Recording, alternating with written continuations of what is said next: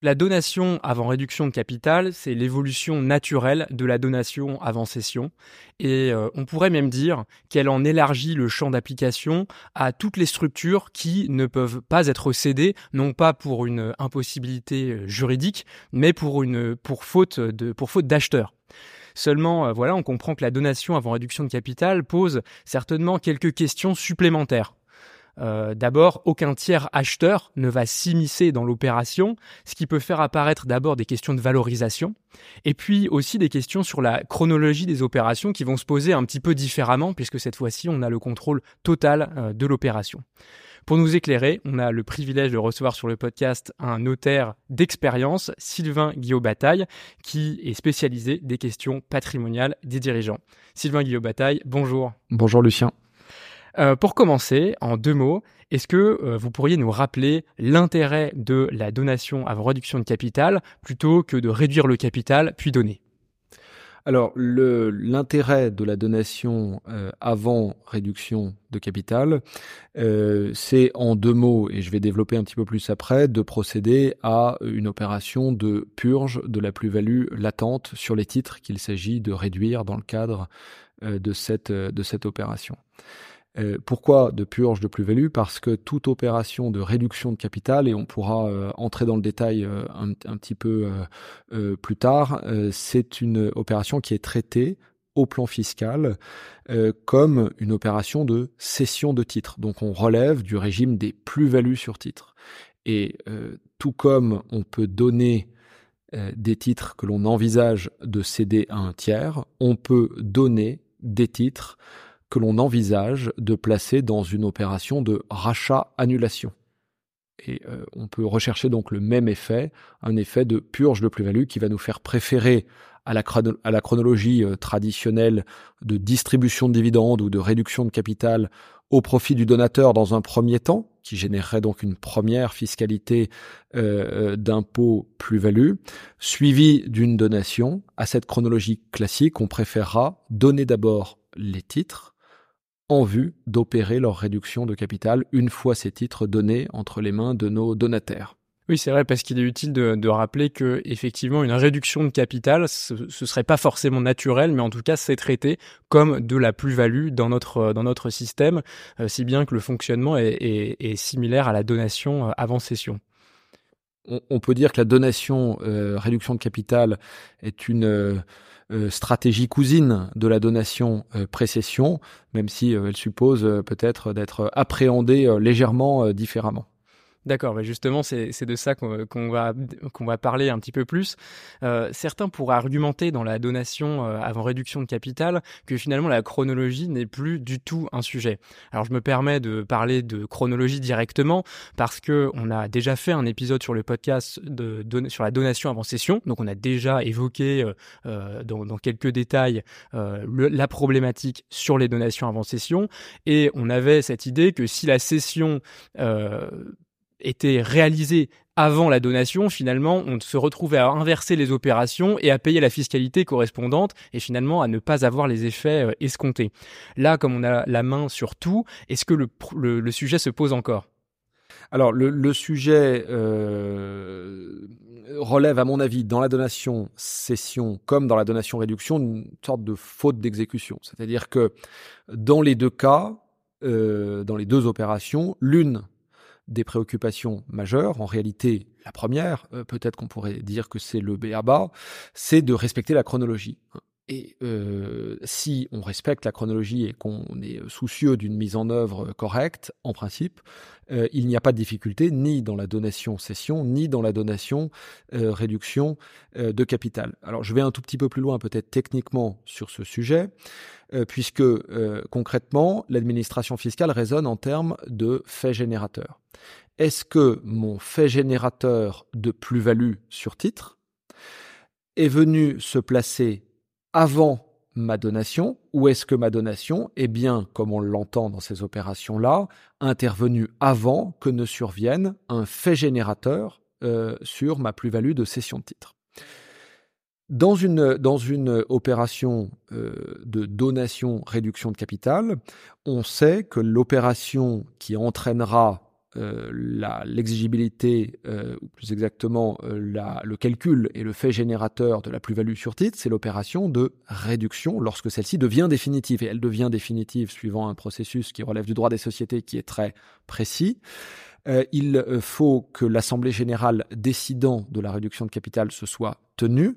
Et lorsque il existe un délai, euh, ce qui n'est pas le cas de toutes les formes sociales, mais d'opposition des créanciers, il faut également que ce délai soit expiré, que ce délai d'opposition des créanciers soit purgé. Donc ça, c'est le process de la réduction de capital. Il est certain que si la donation intervient tardivement, c'est-à-dire après la décision sociale, la décision de réduction émanant de la société, on se trouve euh, dans une situation de faute d'exécution, puisque le fait générateur est potentiellement déjà survenu, le fait générateur de la plus-value. Euh, je dirais donc, pour résumer, que le risque de la faute d'exécution existe, mais qu'il est relativement facile à contenir. Euh, il suffit d'être vigilant aux bonnes ordonnancement des opérations. Dernière précision peut-être sur ce point, je pense, euh, j'espère ne pas trop anticiper sur euh, euh, une autre question, mais je pense que on pourrait imaginer que l'administration fiscale tire argument quant à cette confusion de chronologie de ce que le donateur est majoritaire, ce qui pourrait être un cas euh, que l'on rencontre dans les dossiers et qui est même, pour être clair, euh, relativement fréquent, un donateur majoritaire qui détient donc indirectement le pouvoir euh, de procéder à la réduction de capital. Et l'administration fiscale, l'une des questions qu'on se pose, pourrait-elle venir nous chercher quant à un problème de chronologie au motif de ce que le donateur dispose tant du pouvoir de décider de la donation que du pouvoir finalement de décider de la réduction.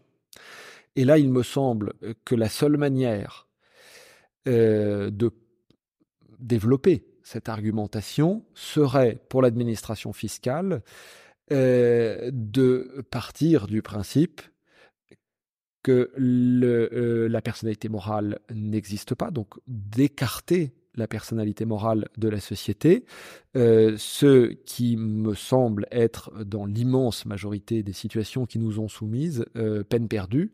Donc je ne crois pas que ce soit là un vrai risque euh, de considérer que la capacité du donateur en tant qu'associé à influencer sur telle ou telle décision soit de nature à lui priver de la faculté d'engager une opération de donation Mais dans le, dans le pire des cas, si je comprends bien, euh, on pourrait imaginer que euh, euh, un majoritaire dans une holding qui aurait un petit défaut de substance pour une raison ou pour une autre pourrait se retrouver pris au piège de cette donation avant réduction de capital parce qu'on lui dirait que finalement, comme il n'y a pas vraiment de, substance dans la société, euh, la chronologie ne se, ne produirait pas de la même façon puisque finalement l'Assemblée euh, générale n'aurait euh, pas vraiment de substance juridique.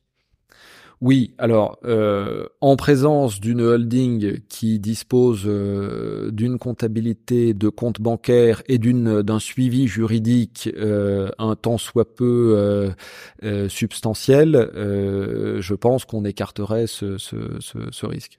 D'accord, donc c'est déjà le, principal de, de, le savoir. Euh, on a parlé euh, tout à l'heure, là on, est un petit peu dans, ces questions euh, de pouvoir, d'avoir la main sur tout, et ça me fait naturellement rebondir sur la question de la valorisation. Parce que quand on a un tiers qui vient nous acheter un bien, naturellement, on a une opposition d'intérêt qui fait que le prix a beaucoup plus de chances d'être juste. Là, on est un peu euh, seul avec nous-mêmes, avec euh, l'administration qui euh, n'est pas partie à l'opération, qui a seulement un droit de regard et de contrôle. Et donc, on pourrait être tenté de se dire, mais en fait, le, prix, comment est-ce que je le fixe? Comment aussi je suis sûr et j'ai un dossier solide pour ne pas avoir de remise en question de ce prix?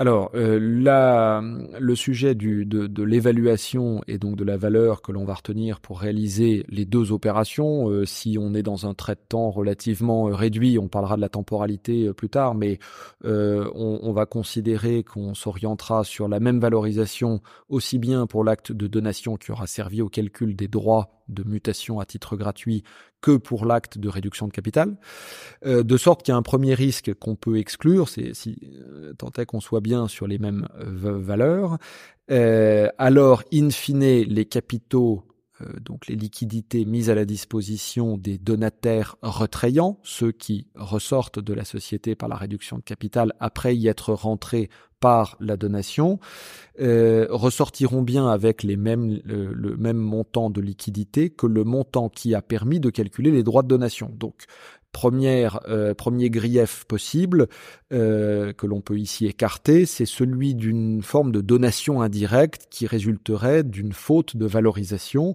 d'une erreur de valorisation euh, dans les deux opérations. Dès lors que la valeur est la même, il me semble que ce risque est assez limité. Néanmoins, euh, la première précaution en pratique qu'on va prendre, c'est d'aller euh, solliciter du client euh, intéressé par ce type d'opération qu'il puisse solliciter un expert en, évaluation qui soit alors éventuellement son expert comptable habituel et si celui-ci ne souhaite pas prendre la responsabilité, une véritable évaluation de son entreprise par un évaluateur professionnel.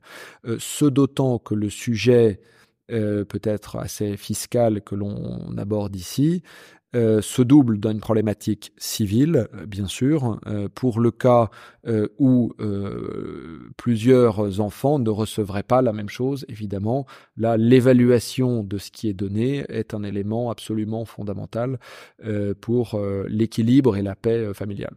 Chaque entrepreneur mérite les meilleurs conseils. À qui avez-vous pensé en écoutant cet épisode? Partagez-le lui en message privé. Vous savez ce qu'un conseil peut changer, en particulier dans le domaine patrimonial. Hmm, on, sent, on, sent, effectivement euh, que, c'est des sujets sensibles dans, dans les dossiers. Et, euh, et d'ailleurs, dans, dans, dans, notre dernière interview au sujet de la donation avant session, euh, j'avais posé une question que je pense qu'il est opportun de, de, reposer, non pas pour comparer des points de vue, mais pour appuyer sur un point qui, euh, qui est important. C'est euh, le moment où finalement une carotte fiscale devient un petit peu obsessionnelle et, euh, et on ne sait pas bien s'il y a un réel intérêt ou si c'est vraiment intéressant pour la famille de euh, réaliser cette donation. Et donc, est-ce que dans votre pratique, il y a des sortes de d'alertes rouges qui vous font dire que même si une donation en réduction de capital serait fiscalement très pertinente sur le plan civil, peut-être à cause d'un appauvrissement trop important, euh, elle semble inopportune? Alors, il y a euh, euh, une première situation qu'on peut viser, qui renvoie à des préoccupations civiles, effectivement, qui est d'éviter de mettre à la disposition de donataires trop jeunes, ou en tout cas que l'on estime ne pas encore être suffisamment mature pour percevoir les sommes d'argent. Ça, c'est un premier point de, vigilance qui, malgré la, jubilation fiscale, ne va pas nous permettre d'aboutir et on va essayer de peut-être proposer d'autres schémas ou une autre temporalité pour décaler un peu les, opérations. c'est une première, première idée. il y a euh, également une deuxième idée euh, qui se pose, c'est les différences de situation euh, des euh, enfants lorsqu'il s'agit de transmettre des titres d'une société à plusieurs enfants en vue d'une réduction de capital. Euh, une, autre, situation se, se, se, se pose assez régulièrement, c'est de savoir dans quel trait de temps les enfants vont ressortir. Première question, est-ce qu'ils ressortent tous en même temps par une réduction de capital ou est-ce que chacun ressortira avec, euh, euh, des réductions de capital étalées dans le temps? euh, le problème de cette deuxième solution étant euh, de voir les enfants sortir à des valeurs différentes puisque chaque enfant euh, ressortira et procédera à ce rachat-annulation euh, suivant euh, la valeur de ses titres au moment où il sortira. Donc il faut être... Sachant qu'on aura généralement procédé à une donation partage, on aura une réelle inégalité qui se créera, à moins peut-être de faire une réincorporation après, mais ça complique certainement un petit peu le schéma. Si la donation est une donation partage, elle a figé les valeurs, mais si chaque enfant ne ressort pas dans les quelques années qui suivent euh, à la même valeur, bien sûr, on aura des valeurs définitivement figées, des donations non rapportables et pour autant peut-être des déséquilibres ou des débuts de déséquilibre. Encore une fois, ce qui est important, c'est pas tant l'importance du déséquilibre que le retentissement qu'il a dans l'esprit de ceux qui ont reçu. Euh, voilà. Effectivement. Euh, on a donc fait un petit crochet par, euh, le droit euh, civil qu'on a parfois tendance à oublier quand on évoque un schéma fiscal, mais qui reste quand même le centre, euh, des, qui doit rester le centre des préoccupations pour les conseils comme pour les clients, même si c'est parfois un petit peu à géométrie variable. on a touché deux mots tout à l'heure de la temporalité des opérations. Est-ce qu'il est plus prudent de laisser du temps entre la donation la réduction de capital. Quand je dis laisser du temps, je ne parle pas d'une semaine ou deux, comme on a dit tout à l'heure, pour s'assurer que l'Assemblée générale est bien avant la donation, mais je parle peut-être euh, d'une année, de deux années, de cinq années, pour être un petit peu fou. Oui. Alors d'abord, il y, a une situation dans laquelle euh, on a une contrainte technique qui n'est pas toujours euh, déterminante, mais qui doit être prise en compte et qui ne doit pas être oubliée par les conseils. C'est l'hypothèse dans laquelle la donation dont on donne les dont la donation de la société euh, porte sur donc des titres recelant une, un report d'imposition. Donc je donne des titres non pas d'une société lambda, mais d'une holding. Cette holding elle-même est issue d'un centre d'opération de restructuration soumis à des différés d'imposition. Si je suis placé en report d'imposition, n'oublions pas que la donation entraîne un transfert de la plus-value placée en report sur la tête des donataires à due concurrence des titres qui leur sont transmis. Donc on a un mécanisme de transfert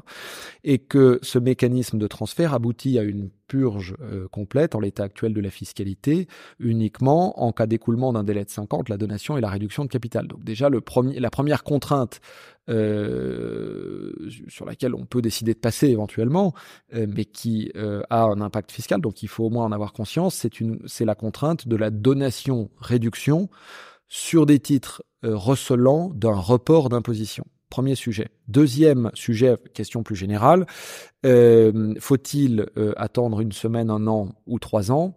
Euh, Est-il permis de, donner une réponse sibylline à cette question, qui est probablement la question sur laquelle il y a le plus à dire et en même temps sur lesquels on, sera probablement assez subjectif. Moi, il me semble que le conseil ou l'exigence suivant laquelle il conviendrait d'attendre entre la donation et la réduction un temps euh, au moins égal à, par exemple, la durée de prescription fiscale. Donc je donne euh, au-delà du 31 décembre de la troisième année qui suit, je réduis, pardon, au-delà du 31 décembre de la troisième année qui suit la donation. Euh, me semble être euh, peut-être prendre un cran de sécurité euh, de trop. Autrement dit, est-ce que c'est strictement nécessaire? Je ne crois pas que ce soit strictement nécessaire, puisque je pense qu'on a d'autres moyens de défendre la sincérité de cette, opération de transmission que de vouloir à tout prix se placer au-delà du délai de reprise de l'administration. Euh, en revanche, euh, est-il opportun euh, de procéder à des opérations de donation-réduction très rapides, tout comme on peut procéder à des donations cession, pour prendre le schéma voisin des donations cession, sans véritable contrainte de temporalité, comme le Conseil d'État l'a rappelé dans sa jurisprudence sur les donations précession. Euh, je suis plutôt partisan d'une vigilance euh, accrue dans un contexte de réduction de capital qui nous amène, pourquoi pas, euh, à viser une réduction de capital qui n'interviendrait pas sur le même exercice que celui de la, de la donation. Mais ce n'est pas la seule recommandation pour éviter tout risque d'abus, évidemment. Oui, évidemment, euh, quand on quand on parle de, ces précautions, euh, il va sans dire qu'elles suivent toutes les autres précautions qu'on a déjà évoquées d'ailleurs sur la valorisation euh, notamment qui doit être irréprochable, ainsi que la, la chronologie des opérations qui évidemment doit aussi être être validée. Alors, on, a peut-être un mot à dire sur les, la transposition de notre raisonnement donation-cession en matière de donation-réduction de capital euh, quant à euh, l'appréciation du risque euh, d'abus de droit. Sur l'abus de droit, on a deux branches possibles. l'abus de droit par fraude à la loi, lorsque le contribuable fait des textes une application littérale avec un objectif exclusivement fiscal. La deuxième branche de l'abus de droit, c'est l'abus par fictivité, c'est la simulation. En matière de donation-cession, euh, vous en avez euh, déjà euh, parlé, mais en matière de donation-cession, je crois que la jurisprudence est claire, notamment les arrêts Pérez et Mode Sauvage ont fixé une ligne claire. On ne peut pas abuser du droit de donner. Soit la donation est fictive et elle n'existe pas, c'est le problème de la réappropriation, soit la donation n'est pas fictive, et si elle n'est pas fictive, elle ne saurait être abusive car elle emporte nécessairement des conséquences patrimoniales, l'appauvrissement du donateur, l'enrichissement corrélatif du donateur, des conséquences patrimoniales qui vont au-delà euh, de, euh, de la simple recherche euh, d'un objectif fiscal. Je crois qu'on peut transposer cette grille de lecture pour considérer qu'en matière de donation-réduction, le risque sur le fondement de l'abus de droit se concentre essentiellement sur le sujet euh, de la fictivité, et le sujet de la fictivité se résume assez largement. Je pense qu'on peut euh, le, le résumer de la manière suivante. Est-ce qu'il y a directement ou indirectement réappropriation du produit de la réduction de capital par le donateur de tout ou partie du produit de la réduction de capital. Si oui, eh bien, on a un vrai risque d'abus. Si non, on caractérisera une opération euh, d'appauvrissement, donc euh, ayant une dimension euh, économique et patrimoniale suffisante pour écarter également la fraude à, la loi et caractériser la sincérité de l'opération. Cette, euh, cet encart sur euh, l'abus de droit euh, me fait naturellement penser à aux réductions de capital successives dont on que vous avez évoqué tout à l'heure pour pouvoir faire sortir les enfants potentiellement au fil de l'eau et peut-être aussi leur faire profiter d'une prise de valeur de la société sur laquelle évidemment la plus-value ne sera pas purgée puisqu'elle sera réalisée après la donation. On sait maintenant que euh, substituer les euh, distributions de dividendes aux réductions de capital pour euh, le pour le pour, pour un associé dans une société est problématique et est de l'abus de droit. Est-ce que pour est-ce que dans, le cadre de la donation avant réduction de capital, euh, les, récents arrêts vous mènent à une prudence particulière peut-être quant à des réductions euh, successives, peut-être pas euh, régulières non plus, mais est-ce qu'il faut se limiter à une ou deux réductions? Est-ce que si on en fait cinq, ça va? Enfin, c'est toujours difficile de donner un ordre d'idée parce que les cas d'espèce sont, particuliers, mais avez-vous une sorte de doctrine en, la matière? Alors, je pense que d'abord dans la manière d'après le risque d'abus sur une opération de donation-réduction, il faut se dire finalement, est-ce que on peut transposer euh, notre analyse abus euh, que l'on connaît en donation-cession, et je viens de le faire pour considérer que une brèche existe, la simulation, la fictivité, avec la réappropriation possible, mais c'est presque caricatural. En revanche, euh, un deuxième sujet existe. Et vous le dites, les réductions de capital comme substitut euh, à la distribution de dividendes pour appréhender des liquidités ont été sans doute beaucoup pratiquées. Elles ont retenu l'administration, euh, l'attention à l'administration fiscale.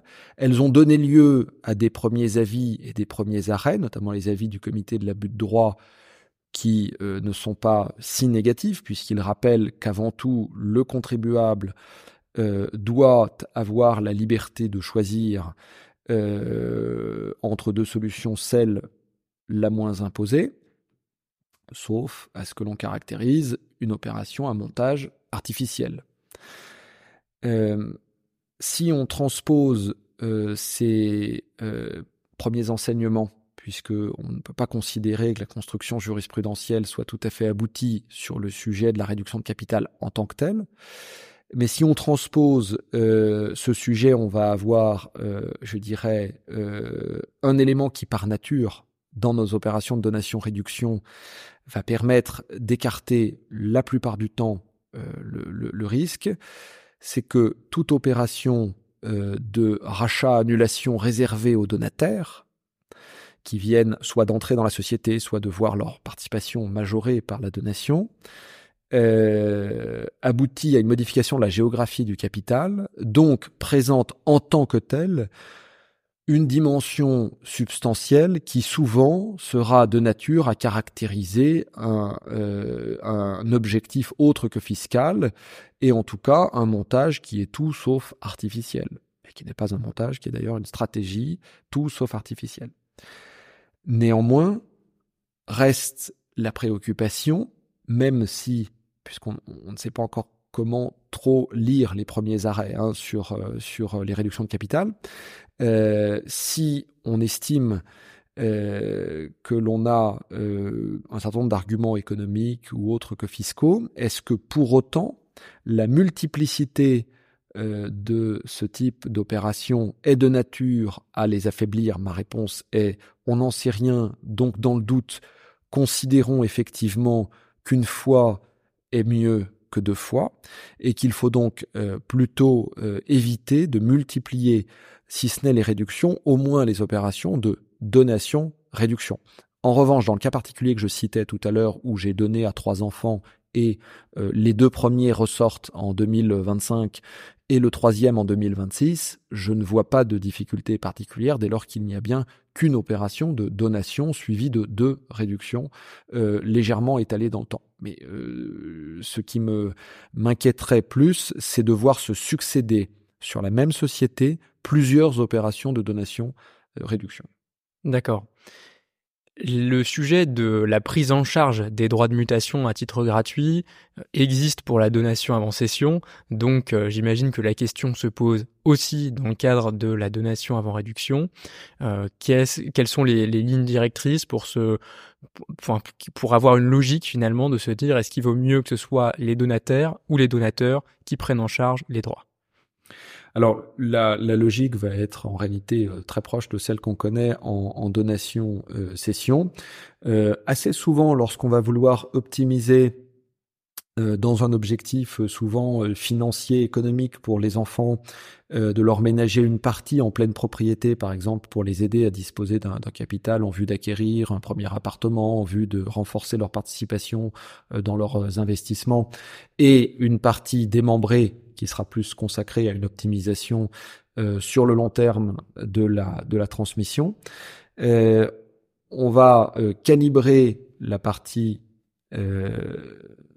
prise en charge des frais et droits en fonction des mêmes réflexes qu'on a en matière de donation précession, notamment notamment en visant à majorer le prix de revient euh, fiscales donc de nos donataires qui vont supporter les, frais et droits pour euh, gommer euh, l'impôt non purgé sur afférent à l'usufruit sur la partie sur la partie démembrée. Donc on va mmh. avoir des réflexes très proches de ce que l'on avait en matière de donation précession. Y a-t-il des, euh, dernières euh, précautions, parce qu'on a déjà fait un, bon tour, je pense, de, euh, de la question, des dernières précautions, réflexes qui, sont essentiels selon vous dans le cadre de ces donations en réduction? Alors, je citerai peut-être deux remarques pour terminer. La première, c'est que si on estime être dans une opération pour laquelle on a un doute, il existe toujours la possibilité de soumettre un rescrit abus euh, abus de droit à Bercy pour euh, obtenir euh, une réponse sur le caractère abusif ou non d'une opération que l'on estimerait un peu offensive. Euh, deuxième, euh, deuxième remarque, assez souvent, on peut être amené à mettre en œuvre une opération de donation-réduction dans un contexte de transmission beaucoup plus large, dans lequel on va avoir une opération de transmission de nue propriété euh, de titres d'une société familiale, qui n'ont pas vocation à faire l'objet d'une réduction de capital, d'autres titres en pleine propriété qui, eux, euh, vont faire euh, l'objet d'une réduction de, capital, qui ont vocation à être euh, affectés à une réduction de, capital.